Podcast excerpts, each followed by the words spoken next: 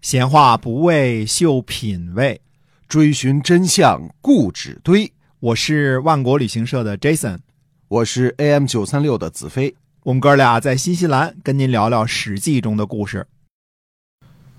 各位听友，大家好，欢迎收听由新西兰万国旅行社 Jason 为您讲的《史记》中的故事。哎，我们跟您呢，呃，聊一下我们的这个购物平台万国到家啊。哎，万国到家呢是我们在疫情期间啊，呃，创设立的这么一个线上购物平台。对啊，嗯，那这个平台呢，主要是把我们的新西兰产的海鲜、水果还有牛羊肉啊、嗯卖给您啊。对，那在在这个微信当中搜索一下“万国到家”，你就可以进去逛一逛，然后就送到您家里去了啊。付钱之后啊，就送去了，呃价格一点都不贵啊。是这这个您比较一下啊，哎跟国内的比起来呢，嗯属于物美价廉的是吧？对，质量绝对有保证、啊。没错啊哎，那么还是接着讲《史记》中的故事啊。好，嗯，我们前几期呢讨论秦朝迅速灭亡的原因。嗯那我的结论呢是一个原因是人口与土地的关系由于当时生产力低下，特别是铁器没有被广泛使用哦啊。嗯、这个事儿呢。跟专家的想法不一样啊，专家也没根据，所以就听我的就行了。嗯铁器呢是在西汉时期才得到广泛使用的。人口和土地的问题呢是个隐形的问题，这个问题呢不但秦朝没有发现，后继的朝代呢也几乎都没有发现，因为我们没有人口学这么一个学科啊。中国古代呢总结秦王的原因的时候呢，总是要归结到秦朝不施仁义啊，要劝谏现在的君主施仁义。嗯，殊不知呢，人口和耕地的问题呢，几乎是各个朝代末期所面临的巨大的问题。中国古代朝代的灭亡啊，几乎可以归结为两个原因：第一，农民起义；第二，外族入侵。有的时候呢是双管齐下，比如说明末。哎，所以这个中国对于农民起义和外族入侵这两个问题，历代都是非常重视的。哎，呃，秦朝呢，除了加重徭役啊，增加人民负担这个暴政之外呢，还有其独特的时间和空间的问题啊。时间的问题是指呢，秦朝把过去秦国的东西全盘照搬啊，并没有与时俱进。嗯呃，例如呢，军功授爵制破产了，但是呢，并没有建立其他的激励机制啊，鼓励社会呢健康发展。这是从秦始皇统一就开始留下的问题。空间问题呢，是在秦的时候有，后来就没有那么严重了。那就是呢，呃，那个时代继承了几百年的战国时期的惯性啊，就是秦国与六国之间兼容性很差的问题。嗯秦汉呢都是版图非常巨大的帝国啊，之后呢大家就认同了汉人这个说法，嗯，内部所谓的国与国之间的矛盾呢就再也没有那么明显了。嗯啊，但是当时的六国反秦呢，是把秦作为呃另外一个国，嗯、来反对的，不只是说人民反对统治者。嗯，那么之后就没有太强的地域性的差异了，至少不像秦末，大家对秦有一种世仇的感觉，是吧？哎，是的，嗯，那么反观呢，西周初年啊，这两个问题都解决的很好。首先呢，西周的统治者呢，并没有把自己的全部管理经验呢强加给所有人，所以周之下的诸侯国啊是多姿多彩的，啊、各种各样的。嗯呃，除了一些小的什么蛮族啊、什么戎族啊这些个各式各样的国家之外呢，呃，大的国家当中，比如说啊，殷商余孽的宋国，允许你设立商社啊、祭祀殷商的神灵。呃，不只是殷商，就是鲁国这样正宗的姬姓诸侯啊，因为接受很多商的移民，所以呢也设立有商社啊。不强行改变传统习俗，是周朝能够迅速站稳的一个重要原因。呃，再者呢，就是民族政策搞得好，嗯，并不是说陕西来的周人就高人一等，甚至不是姬姓王族高人一等。周朝呢，把姬姓诸侯称为叔父之国，把异姓诸侯呢称为救生之国。什么叫救生之国？就是姬姓可以联姻的对象的意思。上至周王，下至姬姓诸侯和大臣，都可以娶非姬姓诸侯的女儿们。呃，姬姓的女儿呢，也可以嫁给非姬姓的诸侯和大臣。呃，春秋时期第一位霸主是姜姓的齐桓公，嗯，这是典型的一个救生之国。啊，对，这叔叔和舅舅几乎是平等的。哎，是的，因为周呢秉承先进的变性制度，同姓不通婚啊，这不只是遗传学上的先进理念啊，更是平等待人的意义上的先进理念。而秦朝呢，这方面就做得很糟糕。秦朝不但不会与六国的贵族通婚，甚至把六国的贵族都给废了。那秦不但把六国的贵族废了，把自己的贵族也废了。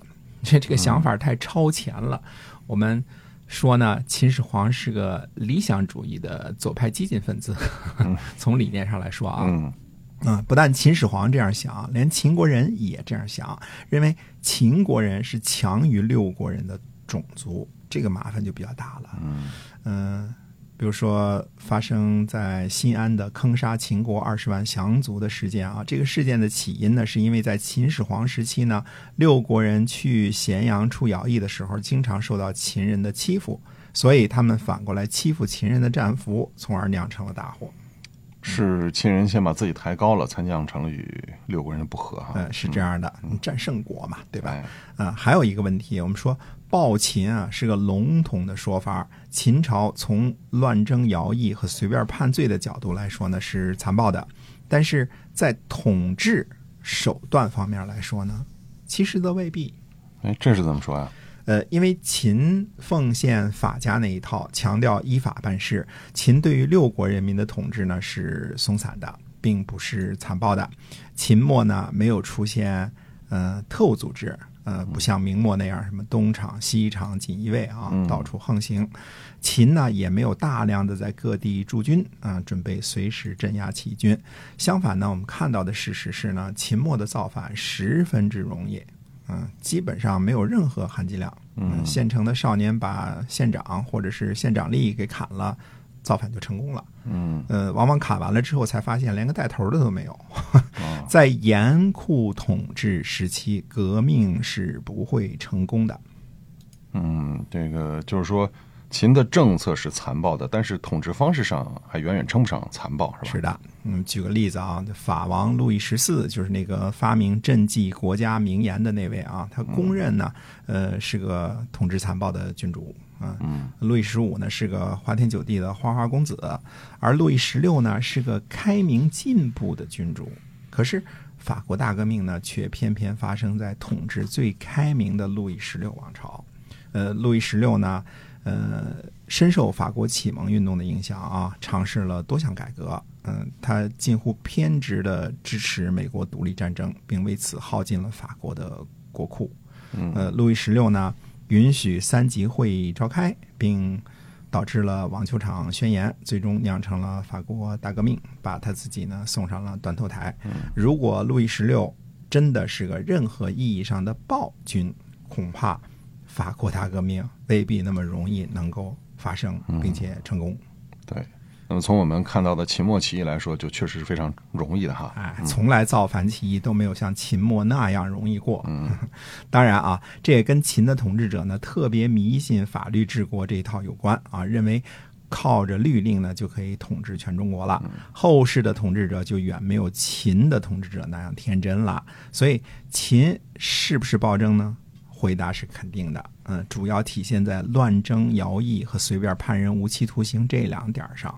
后来的汉朝统治者呢，主要是废除了这两项暴政，而几乎全面继承了秦的其他的几乎所有的政治制度和法律，那就安安稳稳的统治了中国近两百年。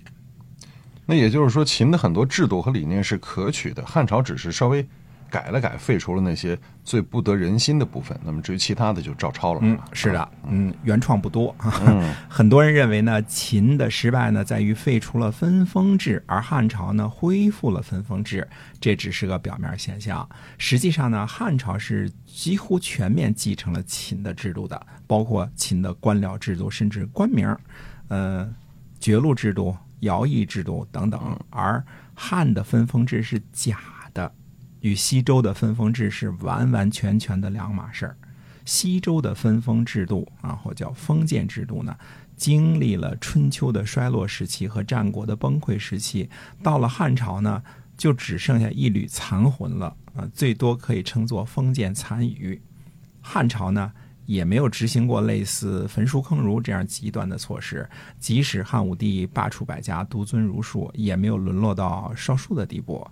在文明理念上呢，呃，汉朝还是进步的多了。嗯，对。那么，所以“暴秦”这两个字也要具体分析哈。哎，对的，嗯，非常可惜啊。但是统治不够残酷，这也是秦朝迅速灭亡的原因之一。嗯啊，这个非常讽刺啊，对，不够残，不够残酷哈。不够残酷啊。是，嗯，好的。那么非常感谢听友的收听，是由新西兰万国旅行社的 Jason 为您讲的，同时也请关注一下我们的线上购物平台万国到家。好，我们下期节目再会。再会。